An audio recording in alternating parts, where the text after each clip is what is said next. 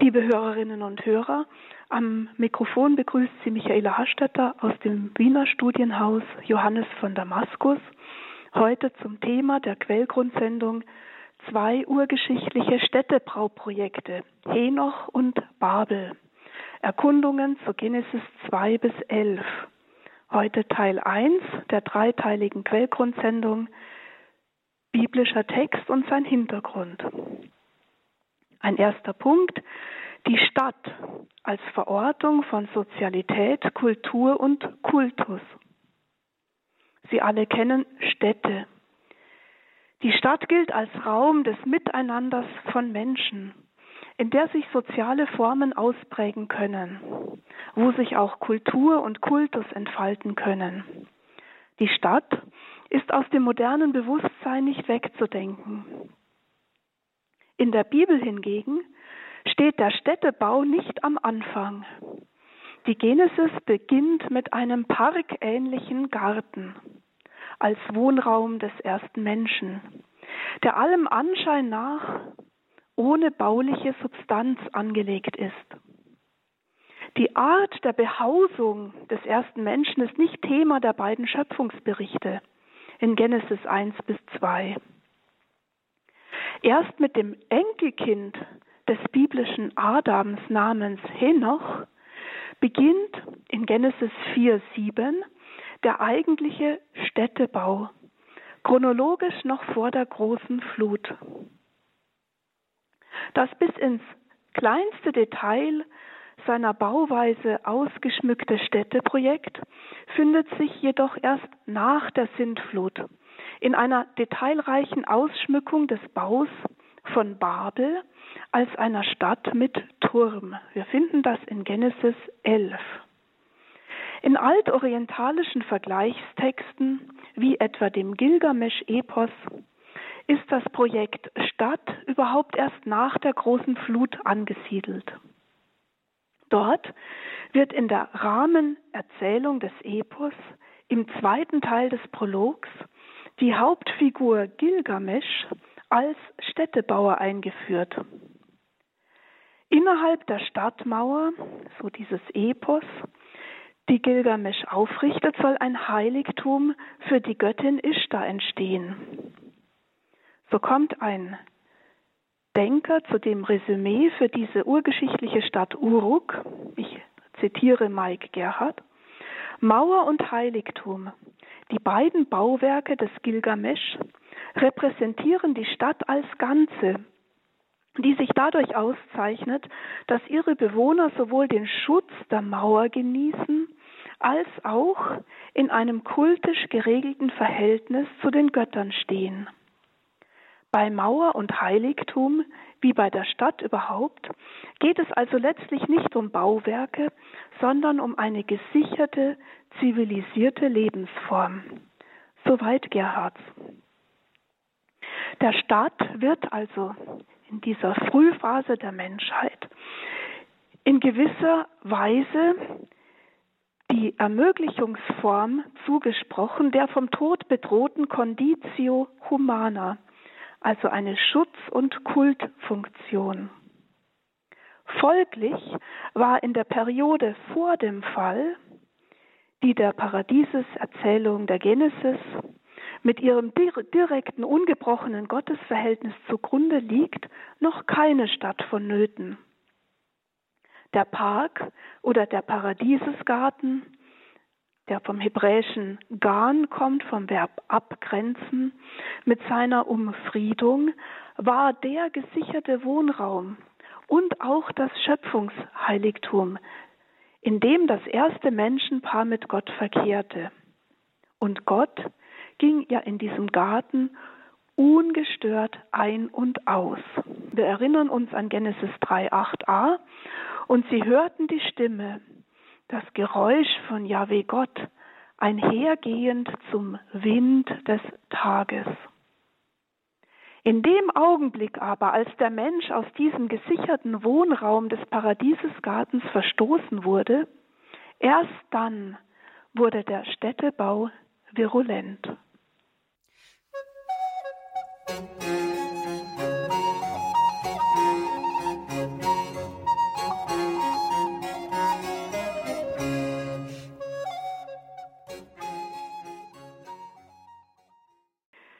Liebe Hörerinnen und Hörer, heute zum Thema zwei urgeschichtliche Städtebauprojekte Henoch und Babel. Erster Teil, der biblische Text und sein Hintergrund. Ich komme zu einem zweiten Anlauf. Einordnungen des urgeschichtlichen Städtebaus ins Gesamtgefüge von Genesis 1 bis 11. Betrachtet man die ersten Kapitel der Genesis, ergibt sich von ihrer architektonischen Anlage her eine überraschende Symmetrie, was den Städtebau betrifft. Ihre Mitte bildet eine Aussage im sechsten Kapitel der Genesis, die sich an Dramatik kaum übertreffen lässt. Und Jahwe sah, dass die Bosheit auf der Erde groß war. Diese Aussage wird eingerahmt von zwei Städtebauprojekten, wobei das erste in die fünf ersten Vorkapitel integriert ist, auf das das zweite die fünf nachfolgenden Kapitel zulaufen, womit dann die Urgeschichte zu einem ersten Ende kommt, bevor es dann mit Abraham weitergeht. Die Scheidewand der beiden Städtebauprojekte ist die große Flut, die aufgrund jener Bosheit der Menschen Gott über die Erde kommen lässt. Damit kann das Erbauen einer Stadt in den beiden Rahmenteilen zum Gottesurteil als ein verborgenes Leitmotiv der ersten Kapitel der Genesis ausfindig gemacht werden. Henoch, der Sohn Kains, wird in Genesis 4,17 als Städtebauer eingeführt. Und in Genesis 11,14 wird eine Stadt und ein Turm gebaut.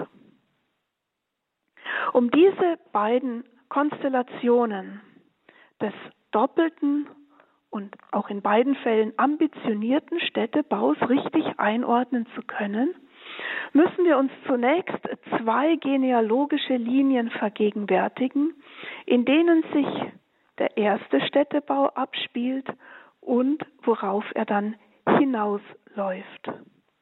Komme also zu einem dritten Punkt, der Bau der ersten Stadt Henoch und die genealogischen Linien.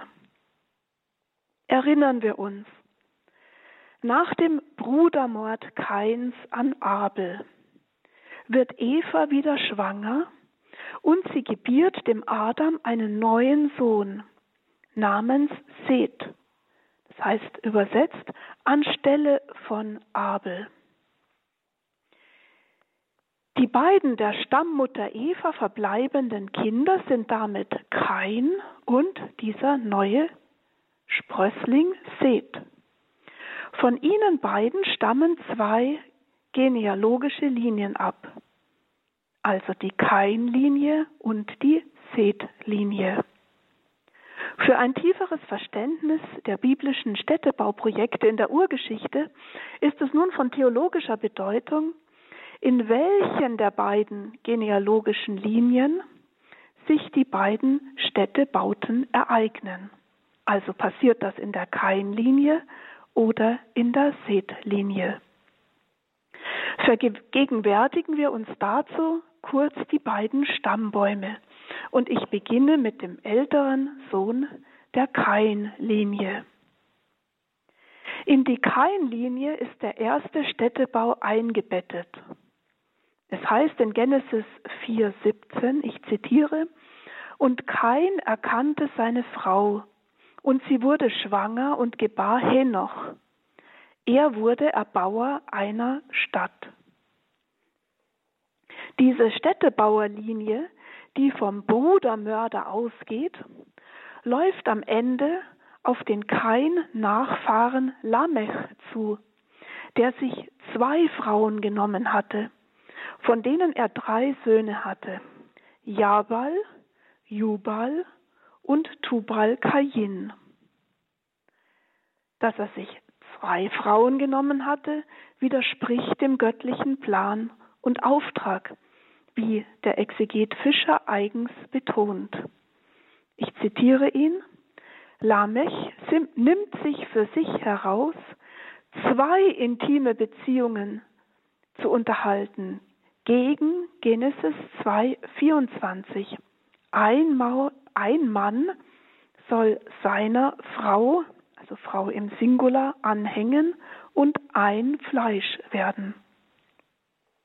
Mit zwei Frauen lebt Lamech nicht mehr monogam, sondern in öffentlicher Polygamie. Und auch hier erfahren wir aus Genesis 4.19, wie diese Frauen heißen. Der Name der einen war Ada, Schmuck, und der Name der anderen war Zilla, Schatten.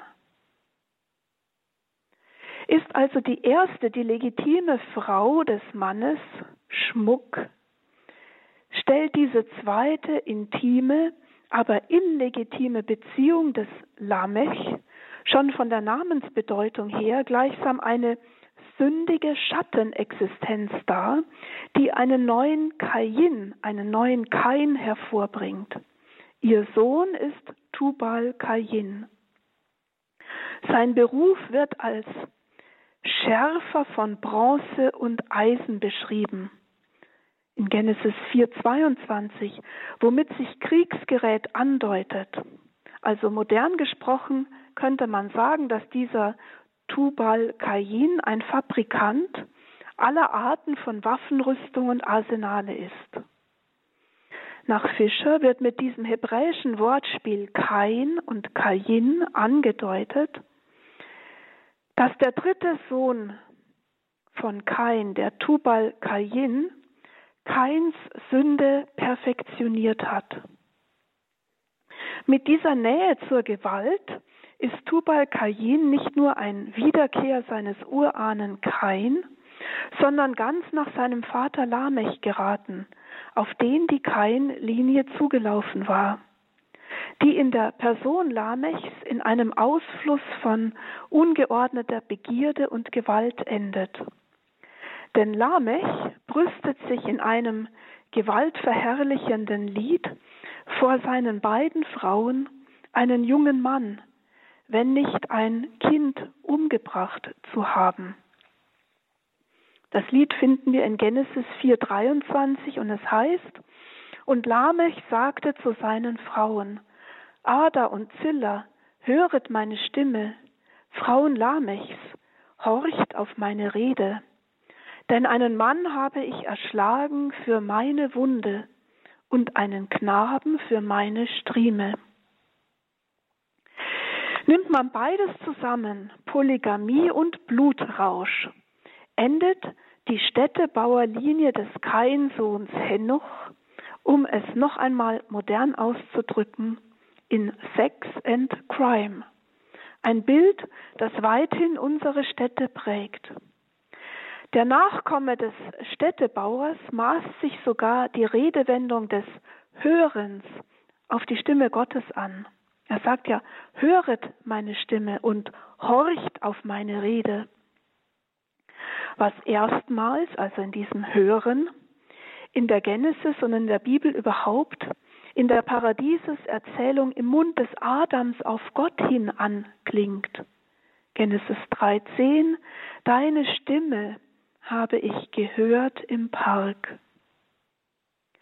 So macht sich der Städtebauer Spross hier zum illegitimen Sprachrohr Gottes und zwingt sein weibliches Auditorium mit dominierendem Machtgehabe oder auch Macho-Gehabe, ihm zur Schau stellen extrovertierter, überheblicher Männlichkeit zum Anhören seiner blasphemischen Blutrünstigkeit. Diese Unordnung der Geschlechter, das rohe Herrschen des Mannes über die Frau, ohne jegliches Zeichen der Achtung oder Zärtlichkeit, vollzieht sich im städtischen Milieu. So erscheint Lamech am Ende der Kainlinie als der Typus eines perversen Stadtmannes im Sex- and Crime-Milieu, der weder Angst noch Scheu vor der Sünde hat. In Genesis 6, der architektonischen Mitte der elf Kapitel der Urgeschichte, als der Mensch begann, zahlreich zu werden auf der Oberfläche des Erdbodens, wie es einleitend im Kapitel 6 heißt, wird die Kainlinie des Stadtmenschen bis ins Extrem weitergeführt. Männer werden zu übersteigerten Göttersöhnen, also Gott im Plural, Giganten riesenhaften Ausmaßes. Frauen beschämen zu einfachen Menschentöchtern, die aufgrund ihrer Schönheit von den Männern auserwählt und eben wegen ihrer weiblichen Reize zur männlichen Befriedigung genommen werden. Fischer hat dieses einseitige Nehmen zu Recht als Ausspielen männlicher Macht und Überlegenheit gedeutet. In dieser enigmatischen Gigantenerzählung geschieht vom biblischen Textbefund her schließlich der Überschritt zur Seetlinie.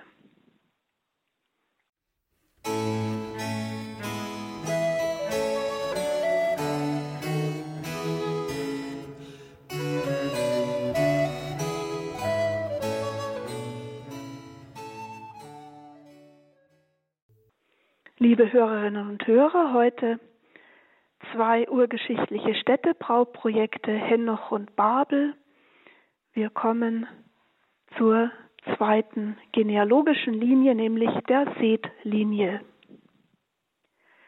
Nach der Schilderung der Riesen in Kapitel 6 der Genesis mit ihren Frauenambitionen greift Gott selbst in die Geschichte ein. Da heißt es, dass das Unrecht von Gott gesehen wird. Genesis 6, 8. Dieser göttliche Seeakt steht diametral zum Sehen Gottes im ersten Schöpfungsbericht, in dem Elohim auf seine Schöpfungswerke blickt und wo es wiederholt heißt, dass Gott sah, dass es gut, ja, dass es sogar sehr gut war. In der Gigantenerzählung ist das Sehen Gottes nun ganz anders geartet. Ich lese das vor. Und Jahwe sah, dass die Bosheit auf der Erde groß war. Er bereute sogar den Menschen gemacht zu haben. Die Kainlinie wird von Gott gleichsam verworfen, da sie für Unrecht steht. Nur Noach findet Gefallen in den Augen Jahwes, der am Ende der Seetlinie steht und der wie Lamech drei Söhne hat, jedoch mit dem Unterschied nur eine Frau. Das heißt, nur in Noach kann Gott noch etwas von dem sehen, was er geschaffen hat, das unter dem Attribut gut oder sogar sehr gut steht. Auffällig ist zudem, dass niemand in der Seth-Noach-Linie mit einem Stadtprojekt beschäftigt ist. Wir können hier die Analyse der großen Flut auslassen, in der die von der Kain-Stadtlinie verdorbene und mit Gewalt erfüllte Erde ertrinkt und untergeht, während die gottgefällige, also die in der göttlichen Ordnung stehende Seth-Linie mit Noach und seiner Familie in der Arche überlebt. Die Stadt als Raum der Ungerechtigkeit, der Gewaltverherrlichung und des moralisch-sittlichen Verfalls, kurzum als Schauplatz von Sex and Crime, verschwindet in der Flut. Die monogamen Archebewohner, die in ihr getrennt nach Männer und Frauen wenn wir Genesis 7,7 ernst nehmen, in einem Art Kloster auf Zeit leben, finden dank des Gehorsams Noachs in jenem geräumigen Holzkasten mit der Lichtluke am Dach, also mit einem einzigen Fenster himmelwärts, Schutz. Noach und seine Familie werden in der Arche als einzige im globalen Untergang nicht der großen Vernichtung anheimgestellt. Erst jetzt kommt die hebräische Namensbedeutung von Seth voll zur Geltung. Seth heißt Ersatz oder Gesetz. So wird Seth, der dritte Sohn Adams und Evas, mit seinen Nachkommen zum gesetzestreuen Ersatz, also anstelle von, für die gesetzlose, perverse Kainlinie. Nicht umsonst heißt es am Ende der Geburt des ersten Sohnes von Seth in Genesis 4,26, damals wurde begonnen, den Namen Jahwes anzurufen. Mit Seth hat demnach eine neue Gottesbeziehung und Gottesverehrung begonnen. Mit ihr fängt in der Menschheit eine echte Gebetspraxis an, in einem vertrauensvollen Umgang von Mensch und Gott, in der der Mensch das Primat Gottes anerkennt und sich als Geschöpf weiß. Nicht mächtige Befestigungsanlagen und ausgeklügelte Stadtmauern sichern das Leben dieser Seetabkömmlinge, sondern das Hören auf das Wort Gottes und seine treue Ausführung.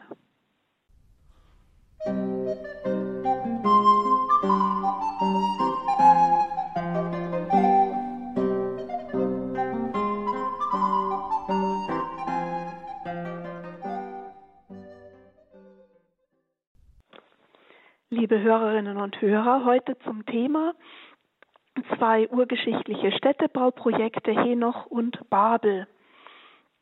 Kommen wir nach den Ausführungen zu Henoch nun in einem vierten Anlauf zur zweiten Stadt, nämlich dem Bau von Babel in Genesis 11. Diesen Unterpunkt habe ich unterteilt in menschliche Aktionen und göttliches Handeln. Zuerst die menschlichen Aktionen in dem Bericht.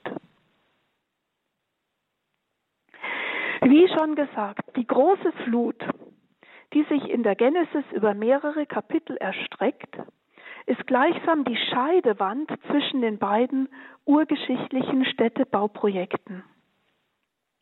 Bezeichnenderweise baut Noach aus der Seetlinie nach dem Verlassen des Schutzraumes der Arche keine neue Stadt, sondern er pflanzt einen Weinberg Genesis 9, 20. Erst in Genesis 11 kommt es dann zu einem neuen Städtebauprojekt. Diese Stadt sollte Henoch sogar noch übertreffen. Die kurze Vorgeschichte schon steht unter fragwürdigen Vorzeichen, so gut es zunächst ausgesehen haben mag. Einleitend heißt es wörtlich, dass die ganze Erde eine Sprache, also Hebräisch sogar eine Lippe und ein einziges Wort war. Man konnte sich also verständigen, man war kommunikationsfähig, ohne so weit gehen zu müssen wie die rabbinische Tradition, die im Hebräischen die eigentliche Ursprungssprache des Menschen sah. Es genügt uns, hier festzuhalten, dass die Menschen sich verstehen konnten und Kommunikation ungehindert möglich war. Doch die trügerische Ruhe der lingualen Einträchtigkeit täuscht. Denn schon der zweite Satz in Genesis 11 bringt eine Bewegung ins Spiel, die sich von Osten abwendet. Die Himmelsrichtung Osten ist über lange Strecken der Urgeschichte überhaupt konkurrenzlos die einzige genannte Himmelsrichtung in der Genesis. Das Paradies liegt im Osten, Genesis 2.8, wo Gott einen Garten oder auch einen Park gepflanzt hatte. Der Cherub wird nach dem Sündenfall östlich des Gartens aufgestellt. Genesis 3,24 und so weiter. So ergibt sich für die Anfangkapitel der Genesis, dass der Osten, also diese Himmelsrichtung, in der frühen Urgeschichte weniger eine Kompassanzeige war, als vielmehr zum Synonym für die Höhe der Gottesnähe wird. Wenn nun die Menschengemeinschaft am Anfang von Genesis 11 den Osten verlässt von Osten weg aufbricht, wie es im zweiten Vers heißt, und in ein Tal absteigt, so kann man hier eine Weg- und Abwärtsbewegung aus der Gottesnähe in die Gottesferne feststellen, in der schließlich das neue Städtebauprojekt in einer Niederung angesiedelt wird. Doch zunächst weiß der Leser noch nicht, wozu Ziegel gebrannt werden und Mörtel und Erdpech Verwendung finden soll. Erst in Vers 4 wird die Umtriebigkeit des Vorhabens klar. Ich lese das vor. Auf. Wir wollen uns bauen eine Stadt und einen Turm, und dessen Spitze soll im Himmel sein. Und wir wollen uns einen Namen machen, damit wir uns nicht zerstreuen auf der Oberfläche der ganzen Erde. Soweit in einer textnahen Übersetzung, Genesis 11, 4. Wie wir gehört haben, ist das zweite Städtebauprojekt noch weit ambitiöser als das erste. Jetzt ist nicht mehr ein Einzelner, sondern eine ganze Gruppe am Werk. Das Ziel der Bauleute ist mit dem zweimaligen Dativ, Objektmarker und Reflexivpronomen für uns also für uns bauen, für uns einen Namen machen, zweifellos selbstbezogen. In Genesis 11, 4. Hier ist keine Caritas motivbestimmend, mit der etwa für andere eine Zeltstadt errichtet oder eine Sozialsiedlung gebaut würde für die Armen oder für wehrlose Bürger, wie wir es vielleicht von der Fuckerei in Augsburg kennen. Der Nutzen der neuen Stadt der Genesis ist exklusiv auf ihre Erbauer gerichtet. Die Stadt soll ihren Namen Ehre machen, ihn letztlich verewigen. Dazu verwenden diese Bauherren mit dem Aufruf Lasst uns machen dieselbe Verbalkonstruktion aus der Gottesformel von Genesis 1,26. Lasst uns Menschen machen womit sie sich sakrilegisch die Schöpfersprache und Kraft Gottes anmaßen. Bei diesem Städtebauprojekt ist kein Raum mehr, dass Gott den Namen dieser Menschen groß machen könnte, wie es später bei Abraham geschieht, als ihm Gott einen großen Namen verheißt. Genesis 12, 2. Diese Städtebauer von Babel machen sich selbst und ihren Namen groß. Sie machen sich wichtig. Sie brauchen Gott nicht für ihre Ambitionen. Gott ist die große Leerstelle in ihrem Vorhaben. Ergänzend zur Stadt wird auch noch ein Turm geplant, der so hoch werden soll, dass seine Spitze in den Himmel stößt. Mit diesem urgeschichtlichen Wolkenkratzer überschreiten die Bauleute die von der Schöpfung her gesetzte Scheidewand zwischen Himmel und Erde. Sie wollen in den Bereich Gottes vorstoßen, so sein wie Gott. Die Distanz zwischen Mensch und Gott, Kraft der Technik, diminuieren, wenn nicht aufheben. Es ist Stolz und Hochmut, der ihr Vorhaben antreibt, die Stelle Gottes zu erreichen, um sie letztlich einzunehmen. So steht der Turm von Babel, ob nun ein heidnischer Götzentempel oder als Bild der Vergötzung der Technik, für die Emanzipation des Menschen von Gott, die viele Facetten kennt. Mit dem Bauvorhaben von Babel ist aber ein, noch eine weitere Problematik verbunden. Die Stadt soll gebaut werden, um sich nicht auf der Erde zu zerstreuen. Das klingt einmal recht rationell, ein Refugium zu besitzen, in dem sich die Menschen im Rahmen von bergenden Stadtmauern sammeln können und nicht in alle Richtungen zerstreuen. Jürgen Ebach hat daher treffend von einem großen Einheitsprojekt gesprochen, das mit der mächtigen Stadt und ihrem Turm anvisiert werden sollte. Doch dieses allzu menschliche Wunschdenken widerspricht dem göttlichen Auftrag, nämlich, wie es in Genesis 1.2 heißt und 9.1 wiederholt wird, dass die Menschen die Erde füllen sollten und sie auf der Erde wimmeln sollten, was schon Fischer herausgestellt hat. Der Schöpfungsauftrag der Genesis betont die Sendung des Menschen, nicht seine Sammlung. Und wenn wir von da aus ins Neue Testament blicken, finden wir Ähnliches vor. In Jesu Taufbefehl, der zugleich ein Aussendungsbefehl an die Jünger ist, wird im Grunde genau diese Tonart wieder angestimmt. Mir ist alle Vollmacht gegeben, im Himmel und auf der Erde.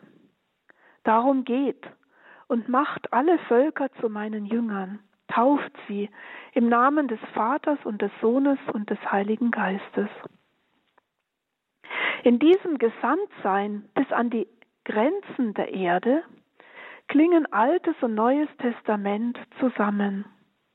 Sich in einer Stadt zu verschanzen, steht alttestamentlich wie neutestamentlich gegen jenes sich gesandt Wissen von Gott her. Einheit durch ein Gebäude, eine Stadt oder gar einen Turm erreichen zu wollen, ist menschliche Utopie. Echte Einheit kann nur Gott selber stiften und schenken. Hier steht ein selbstgemachtes Einheitskonzept durch bauliche Sicherheitsgarantien, der viel größeren Vision der Einheit der Völker von Gott her entgegen, wie sie sich in der prophetischen Literatur dann in der endzeitlichen Völkerwallfahrt hinauf zum Berg des Herrn und zum Hause des Gottes Jakobs, Jesaja 2,3, mit dem gemeinsamen Zielpunkt Yahweh gestaltet. So entlarvt sich auch dieser letzte Punkt im Städtebauvorhaben auf technische Weise Einheit herbeiführen zu wollen als menschliche Hybris.